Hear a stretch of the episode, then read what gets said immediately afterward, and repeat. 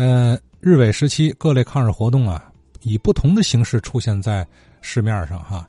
呃，老百姓他没办法跟小日本去正面的硬刚啊，但总会以自己的方式跟你找不痛快。你看，即便是在学校里头，咱也总听老先生们回忆说，老师们，呃，他不会明着跟学生们讲抗日哈，哎，但是总会给学生们说一些具有民族气节的古代人物故事。在日本刚进入天津，也就是一九三七年之后啊，据说当时天津有二十五家中学被迫关闭了。三所大学被迫迁往大后方，就是在这样一个艰难的环境下，马场道上的那所工商学院啊和工商附中坚持坚持下来了。哎，其中有个重要的人物在多方的周旋啊，这个人呢叫尚建勋。哎，下面呢咱们听对工商学院有深入研究的田伟帅博士说说尚建勋这个人。各位听友好，今天我们继续聊工商学院的历史，聊一位他的院务长，是河内沙河外，中文是尚建勋。尚建勋是法国人，一八八三年出生，他是耶稣会士啊。一九零一年十月加入耶稣会，一九二二年的二月被派来直隶东南代牧区，他被派到天津。担任工商学院建校的院务长，但我在法国耶稣会档案馆查资料的时候，和那里的朋友负责人聊起来，他们会称上建勋为波迪沙赫外，波迪就是小的意思，经常会提到我们的波迪沙赫外怎么怎么样。和国人站在一起，尚建勋并不算一个个子矮的人，可能和法国人在一起，他算是一个小个子。虽然说他个子很小，但却是一位强有力的领导。可以说，工商学院的每一座建筑都融入了尚建勋的心血。一九二三年呢，工商学院首招呃预科生，尚建勋呢就担任地理教师。同时呢，担任学校的副校长。一九二五年，学校开设了本科，尚建勋兼职担任工科的主任。一九二七年开始呢，尚建勋负责工商的总务工作，同时呢，他担任崇德堂的司长，就是大财管。直到一九三一年。一九三一年，尚建勋并没有离开工商大学，而是负有了更重要的职责。他担任工商的院务长，任期持续了十年。在这十年之内，工商发生了几大变化：一是一九三三年，工商成功在教育部门立案；一是工商发展了一所完整的附属中学。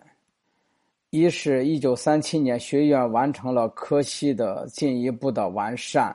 同样是在这一年，日本侵华，工商成功的立于天津。而在这个困难的时期呢，天津是有二十五所中学被迫关闭，三所大学被迫迁往大后方。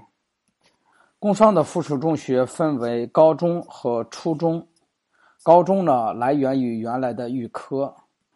初中部的想法呢，起源于一九二七年，当时的天津代牧区的主教文贵宾让的维安呢，他向工商学院的校方耶稣会提议成立一所中学。这项提议呢，也得到了县县传教区长上的认同。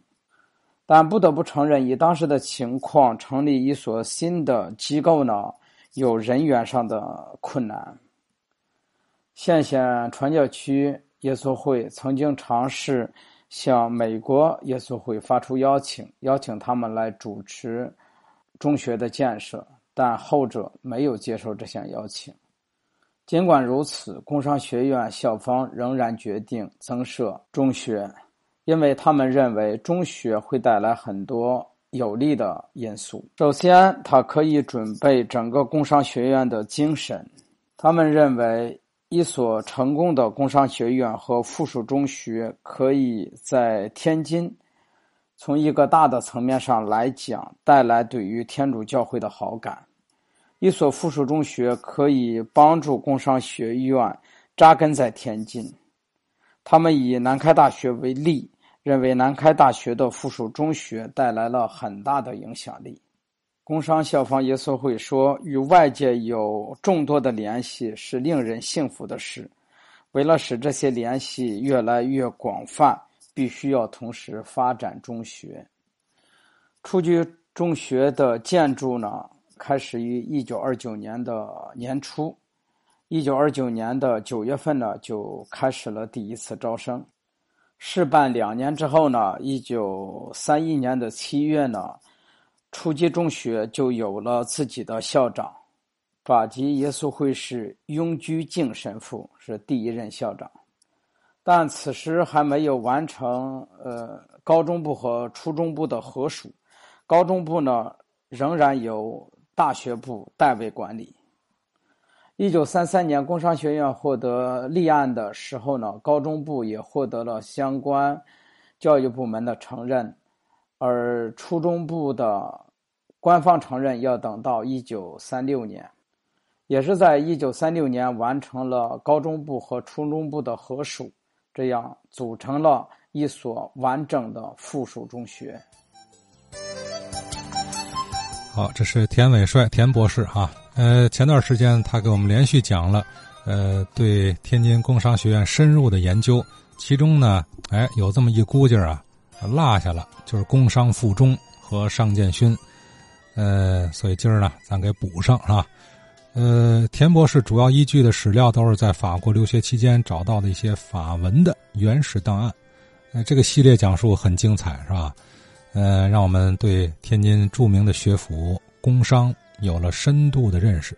那么，呃，刚说的是工商的附中啊，工商附中的文脉延续下来就是今儿的这个实验中学呀。而工商学院文脉延续呢，呃，田博士之前只讲到一九五二年改为金姑大学之后啊，呃，法籍天主教人士呢都离开学校这个时间点为止。